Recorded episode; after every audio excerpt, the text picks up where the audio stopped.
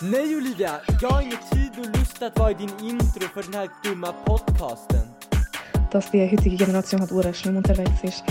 Die Jugend wird schlimmer, schon seit immer. Wenn es wahr wären wir jetzt alle debil. Also, ich sag dir ehrlich, unsere Jugend ist schon ein Fall für sich selber. Und irgendwo ist sie auf vollem Arsch. Sobald wir das Handy nicht mehr haben, würde ich sagen, sind wir echt los und verloren. Bro, sag dir ehrlich, Gen Z ist einfach eine lustige Generation, wirklich lost.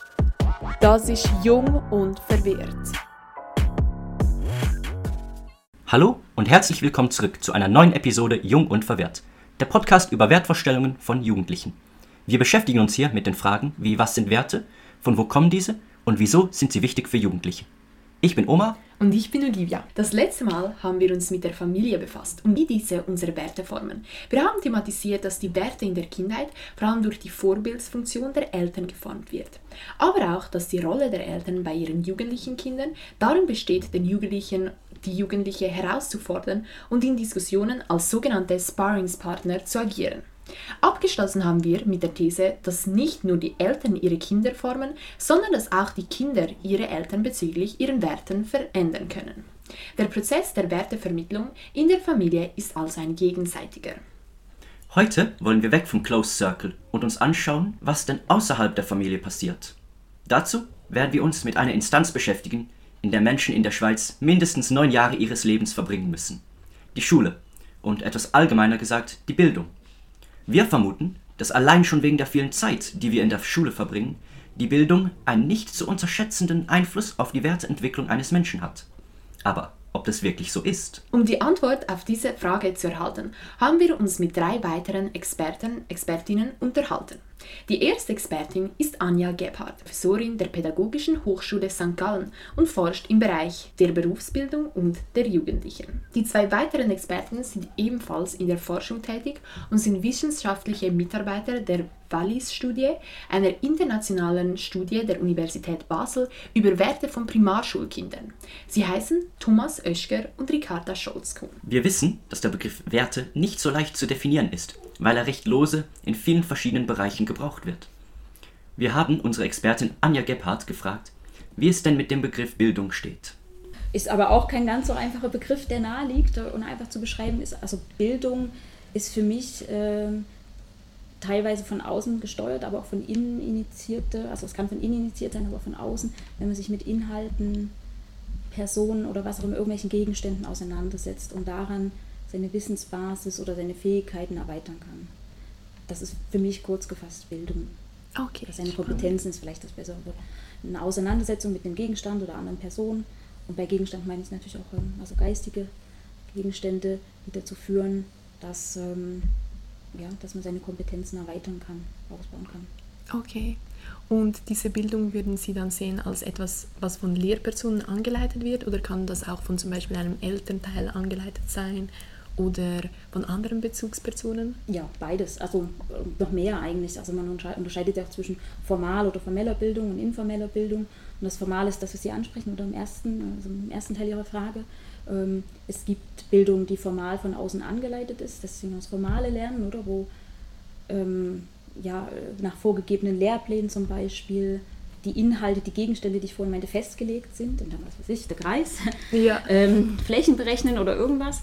Ähm, ja, und dann gibt es die informelle Bildung. Das ist, wenn ich äh, ja irgendwo im Kontext, ich sag mal, wenn ich im Verein Sport betreibe und irgendwie da die Regeln kennenlerne vom Sport, äh, dann habe ich hinterher auch Kompetenzen. Ich könnte die Regeln wiedergeben ähm, und habe die aber jetzt nicht nach außen vorgegeben durch irgendein Institut oder im Bildungssystem gelernt, sondern im informellen Kontext bewahrt. Und so können Eltern natürlich auch ähm, Bildungsprozesse anregen, wobei dort natürlich die Trennung zur Erziehung zum Teil halt schwierig zu treffen ist. Mhm.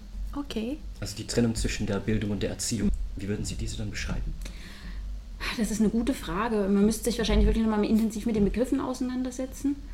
Ähm, vermag ich jetzt gar nicht so zu sagen. Erziehung hat, glaube ich, oder Erziehung zielt mehr darauf, äh, ein Mensch zu werden. Also, dass ähm, Kinder sich zum Beispiel ähm, ja, also gesellschaftskonform verhalten oder dass sie halt ähm, gesellschaftlichen Te Leben teilnehmen können. Und Bildung hat für mich noch ein bisschen mehr diesen Touch oder diesen Kniff mit irgendwas zu lernen, was mehr mit Wissen zu tun hat oder auch ähm, ja, irgendeine Fähigkeit. Aber man müsste es wirklich nochmal nachgucken in den Begriffen, wie dort die Abgrenzung getroffen wird. Aber so rein aus dem Bauch raus würde ich sagen, in Erziehung ist mehr dieses aufs Menschwerden, aufs Menschwerden ausgerichtete. Okay. Also wissen Sie, wie ich es meine? Ja, also vielleicht auch so, ähm, dass in der jetzt formellen Bildung, dort ver vorbereitet man, äh, bereitet man die Kinder ja auch vor auf das spätere Erwachsenenleben, aber im Sinn vom Beruf und vielleicht nicht vom, vom Leben sonst. Ja, mhm. ja häufig eben im, im Sinne von Qualifikation erwerben. Mhm. Die stehen natürlich auch mit Kompetenzen in Beziehung, aber dort zieht es halt wirklich stark im formellen Bildungssystem auf Laufbahngestaltung. Ja. Von Kindesbein an, ja. Wir haben also am Anfang von Anja Gebhardt gehört, dass es zwei unterschiedliche Arten von Bildung gibt. Die formelle Bildung bezieht sich auf strukturierte Bildungseinrichtungen wie Schulen, Hochschulen und Universitäten, die durch Lehrpläne und Lehrer organisiert sind und zu formellen Abschlüssen wie der der Maturität führen. Informelle Bildung ist ungeplanter und weniger strukturierte Bildung, die außerhalb von formalen Bildungseinrichtungen stattfinden kann. Sie kann aus alltäglichen Erfahrungen, Selbststudien, sozialer Interaktion und praktischer Anwendung von Fähigkeit bestehen. Wie wir gehört haben, überschneidet sich die informelle Bildung recht stark mit der indirekten Erziehung der Kinder von Eltern. Bei der indirekten Erziehung können Eltern ja zum Beispiel auch eine Umgebung schaffen, die das Erleben von Werten ermöglicht. Wir haben letztes Mal in der letzten Episode erwähnt, dass sie zum Beispiel bestimmte Spielzeuge oder Bücher auswählen, die bestimmte Werte vermitteln, oder sie schicken ihr Kind in einen bestimmten Verein. Wir haben die beiden Begriffe Erziehung und Bildung daher nach dem Interview mit Anja Gebhardt noch einmal miteinander verglichen. Wir sind zum Schluss gekommen, dass die Erziehung in erster Linie der Prozess ist, bei dem vor allem Werte, Normen und Verhaltensweisen vermittelt werden, um eine Person sozial anzupassen. Dieser Prozess erfolgt oft durch Bezugspersonen wie Eltern, Lehrer und Erzieher, die klare Richtlinien und Regeln für das Verhalten setzen. Die Erziehung legt also einen starken Schwerpunkt auf die soziale und moralische Entwicklung einer Person. Die Erziehung zielt, wie Anja Gebhardt es ausgedrückt hat, auf das Menschwerden. Im Gegensatz dazu ist Bildung ein umfassenderer Begriff, der den Lernprozess und die intellektuelle Entwicklung umfasst. Sie bezieht sich also darauf, Wissen und Fähigkeiten in verschiedenen Bereichen zu erwerben, die vielleicht weniger mit dem sozialen Anpassen zu tun haben. Wir haben jetzt schon einige Funktionen der Bildung angedeutet. Eben zum Beispiel, dass man durch die Schule einen Abschluss oder eine Qualifikation erwirbt und die Sozialisation. Die Sozialisation ist der Prozess, durch den Menschen lernen, wie man sich in der Gesellschaft verhält und welche Regeln und Werte wichtig sind. Wir haben Anja Gebhardt auf die weiteren Funktionen angesprochen und sie sieht die Schule als Erzieherin, wie man sich sozial verhalten soll, aber auch als Vorbereiterin aufs spätere Leben natürlich eben auch, ähm, aber das ist ein Teil für die Sozialisation, wie Sie sagen, das soziale Lernen, oder? Dass äh, man den Umgang mit den Mitmenschen auch ähm, frühzeitig pflegt. Und für viele Kinder, also gerade bei, bei Kleineren ist das natürlich auch wichtig. Bei Peers wird es auch wieder wichtig. Äh? Also bei Jugendlichen, die dann mit Peers zu tun haben, dort äh, nimmt die Bedeutung der Peer Group natürlich äh, auch eine große Rolle ein. Ähm, aber das sind so die wesentlichen, also eben Vorbereiten aufs Leben, Vorbereiten auch für den Anschluss in mögliche Anschlusslösungen, also häufig im Büro oder Natura, ähm, dann im Beruf, äh, Sozialisationsfunktion. Erziehungsfunktion ist nach wie vor strittig. Hat Schule die oder hat sie die nicht? Ne? Aber wahrscheinlich ähm, würde ich jetzt sagen, erziehen auch Lehrpersonen bewusst oder unbewusst mit. Genau, das ist so die Funktion. Thomas Oeschger sieht neben dieser sozialen Aufgabe auch noch weitere Funktionen. Die Schule hat vier also nach Fans Schultheorie hat die Schule vier gesellschaftliche Funktionen. Eine davon ist die Selektionsfunktion, die Allokationsfunktion. Könnten Sie vielleicht das ein bisschen ausführen? Also ähm, ja, also ähm, Fendt ist ein Schultheoretiker und er hat äh, eine allgemeine Theorie der Schule ähm, umschrieben. Und er besagt, dass die Schule vier gesellschaftliche ähm, Funktionen hat. Also ähm, Qualifizierung ist zum Beispiel eine, also die Kinder müssen schreiben und lesen lernen. Das ist einfach so. Dann, sie muss selektionieren, das ist ein gesellschaftlicher Auftrag. Das, bei uns passiert das an der Schwelle also es passiert vorher schon über andere Mechanismen, das ist klar, äh, gesellschaftliche. Aber im offiziellen Schulbereich passiert es nach der Primarstufe mit dem Übertritt in die SEC. Das erste Mal, wo man die Kinder eigentlich in drei verschiedene Leistungsniveaus dann einteilt. Das ist aber ein gesellschaftlicher Auftrag für die Schule. Das wäre das Zweite. Das Dritte ist die Integrationsfunktion. Also dort geht es um das Soziale. Also die Werte und Normen, die in einer Kultur äh, Gültigkeit haben, die müssen in der Schule vermittelt werden.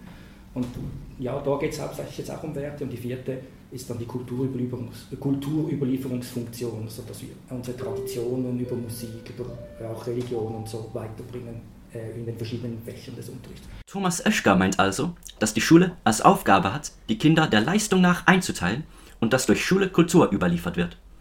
Er spricht auch von der Integrationsfunktion, die er das Soziale nennt. Wie wir bei der Erziehung schon gesagt haben, werden durch die Schule ebenfalls Werte vermittelt.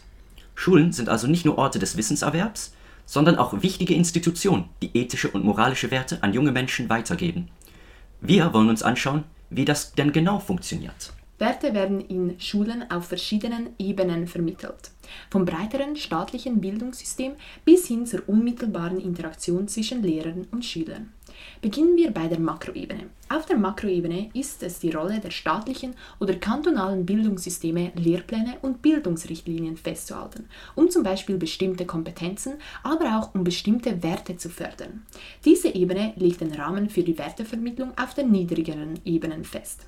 Ricarda Kuhn-Scholz und Thomas Oeschger haben erforscht, welche Werte wo im Lehrplan 21 verankert sind. Eine ihrer Analysen hat gezeigt, dass Werte an mehr als 400 Stellen im Lehrplan 21 entweder implizit oder explizit erwähnt werden. Was damit genau gemeint ist, hat uns Thomas Oeschger so erklärt. Also man findet Textstellen im Lehrplan 21, die explizit ähm, einen Wertetyp oder ein Verhalten so erwähnen also zum Beispiel jetzt, wenn, also ist jetzt ein, ein, ein umgekehrtes Beispiel, aber in einer Kompetenzbeschreibung im Lehrplan 21 die heißt zum Beispiel, die Kinder, Kinder erkennen, wer in einer Gruppe Macht ausübt. Und das wäre natürlich jetzt nach Schwarz, oder? Ist das genau das, oder? Soziale Macht ausüben.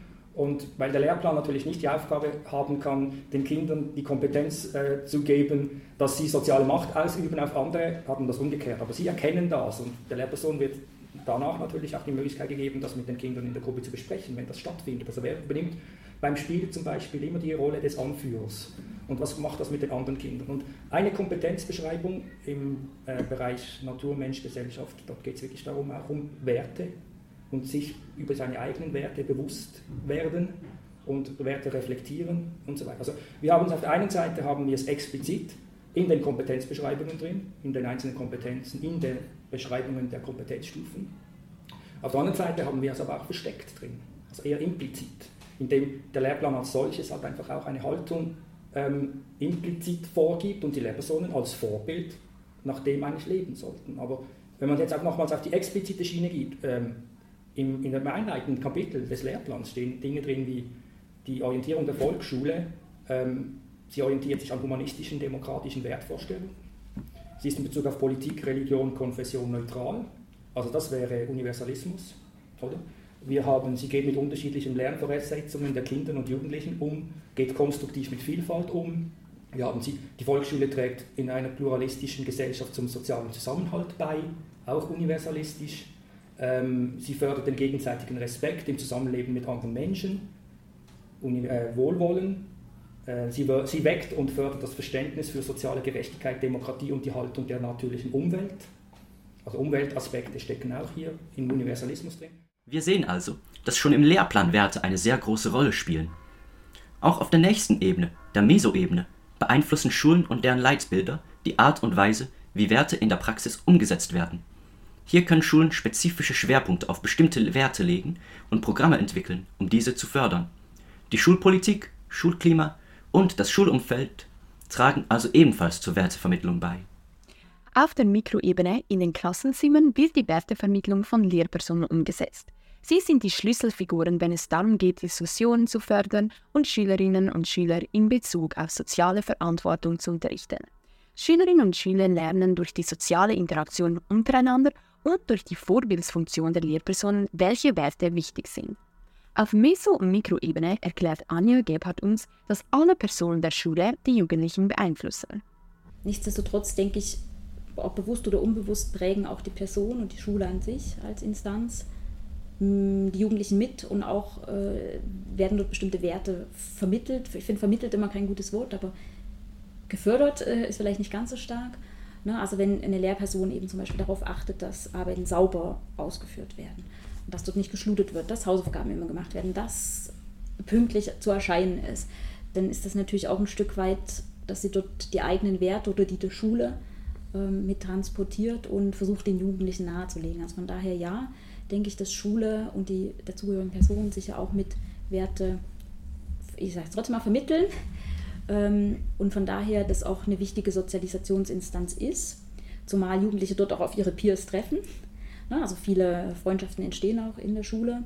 Absolut, ja. Also von daher kommt das noch dazu, dass die Peers, die auch eine wichtige Bezugsgruppe sind, wenn es um Werte geht, ähm, dass die dort auch in der Schule quasi aufeinandertreffen. Und ähm, ja, je nachdem, äh, also ich, wir denken ja auch vielfach an, an äh, gute, stabile Familienbeziehungen, aber auch nicht alle Jugendlichen haben das. Ähm, auch Patchwork-Familien, dort kann es auch sein, dass sehr unterschiedliche Werte gelebt werden, in der einen wie in der anderen äh, Familie vielleicht. Und dann kann Schule natürlich auch Sicherheit bezüglich der Werte geben oder auch vielleicht ganz andere Werte vermitteln, die zu Hause nicht vermittelt werden können. Je Ja. nachdem, in welcher Familie man ist, ja.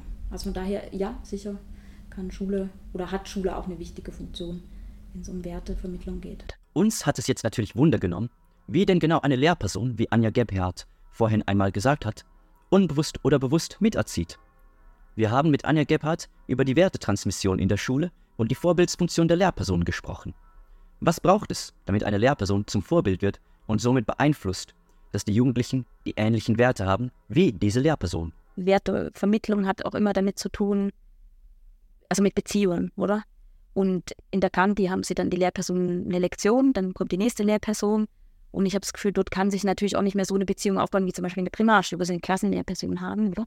Äh, von daher würde ich auch sagen, ist eine Wertetransmission eingeschränkter. Andererseits sind sie natürlich bewusster, können besser reflektieren und können vielleicht äh, so schneller ins Nachdenken gebracht werden. Ich glaube, wenn Lehrpersonen ähm, eine gute Beziehung zu Schüler und Schülerinnen aufbauen, das ist für mich immer so die, die, die Grundvoraussetzung, dass man Vorbild sein kann. Es braucht eine Beziehung, oder? Und deswegen, je älter die Schüler und Schülerinnen sind, desto weniger Zeit verbringen sie auch mit der Lehrperson, so weniger wichtiger sind auch Bezugspersonen in der Schule, ähm, glaube ich, desto weniger spielt das wahrscheinlich eine Rolle. Aber auch bei Älteren und bei Jüngeren sowieso können Lehrpersonen Vorbilder sein. Setzt meines Erachtens eine gute Beziehung voraus, also gute Lehrer-Schüler-Beziehung und ähm, wahrscheinlich auch ein Stück weit, dass man gleiche Werte hat. Also ich nehme mir kaum jemanden zum Vorbild, der ganz anders sich verhält, als ich das als wertvoll erachte.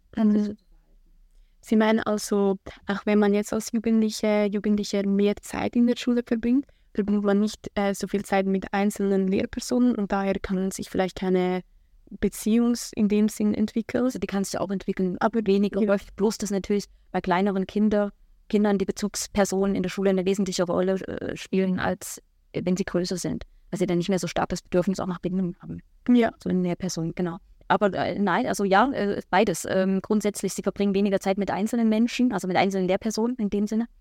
Ähm, nichtsdestotrotz können sich dort äh, stabile Lehrer-Schüler-Beziehungen aufbauen und auch dort können Lehrer Vorbildfunktionen und Lehrerinnen einnehmen. Ja, also es ist nicht ausgeschlossen. Ich glaube einfach, dass es im Jugendalter schwieriger ist. Um als Vorbild zu fungieren, meint Anja Gebhardt also, dass es eine gute Beziehung braucht und dass sich die Jugendlichen mit den Werten der Lehrperson ein bisschen identifizieren können. Wir haben auch Thomas Eschger auf die Vorbildsfunktion angesprochen und er stimmt Anja Gebhardt zu. Die Vorbildsfunktion ist im Jugendalter von kleinerer Bedeutung als bei jüngeren Kindern. Mit, mit weiterem Verlauf des Älterwerdens werden sie auch selbstständiger oder orientieren sich an anderen Personen und die Lehrperson kriegt eine andere Rolle.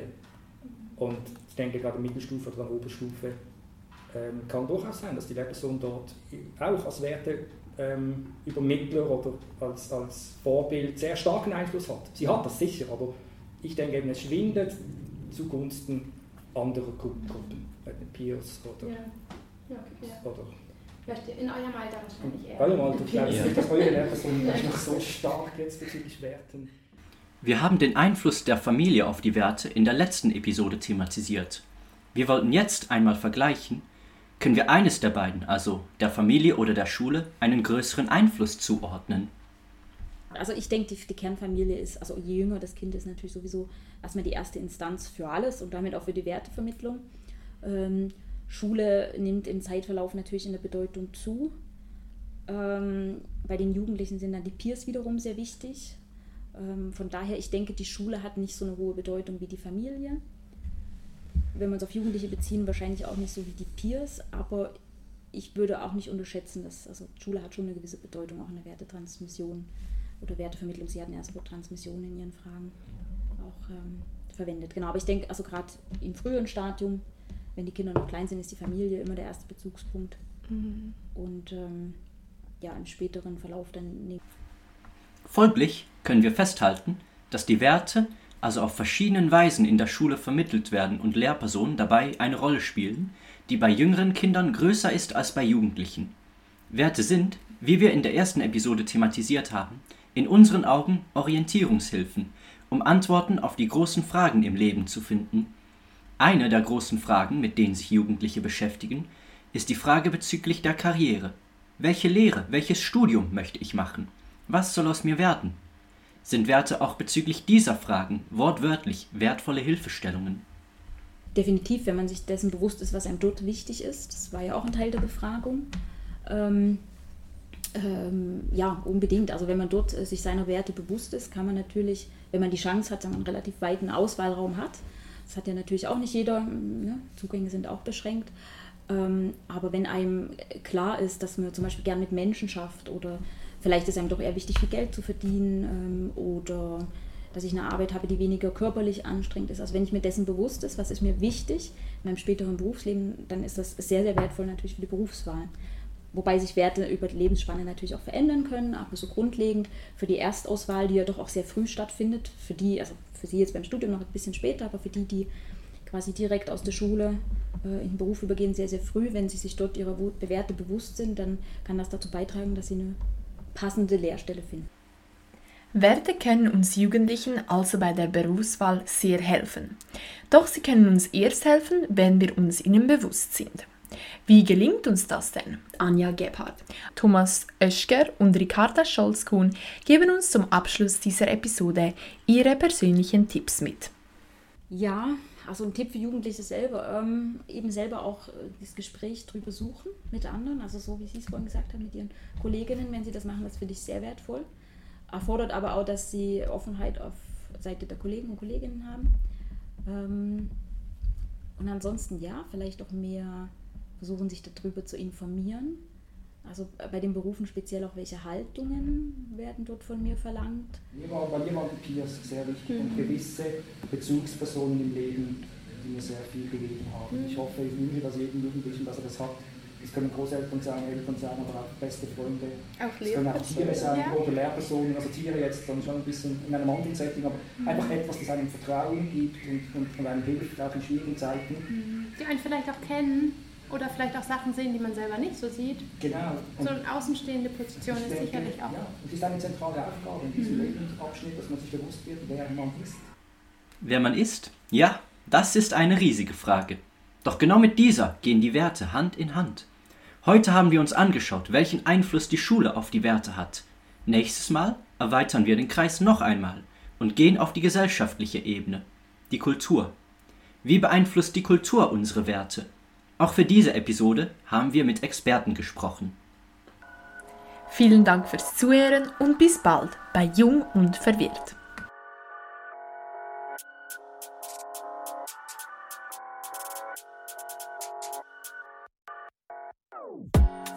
Nej Olivia, jag har ingen tid och lust att vara i din intro för den här dumma podcasten. Dass die heutige Generation halt urschlimm schlimm unterwegs ist. Die Jugend wird schlimmer, schon seit immer. Wenn es wahr wäre, wir jetzt alle debil.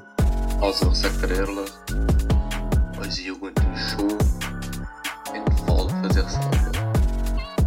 Und irgendwo ist sie auch voll am Arsch. Sobald wir das Handy nicht mehr haben, würde ich sagen, sind wir echt los und verloren. Bro, sag dir ehrlich, Gen Z ist einfach eine lustige Generation, wirklich lost. Das war es mit Jung und Verwirrt.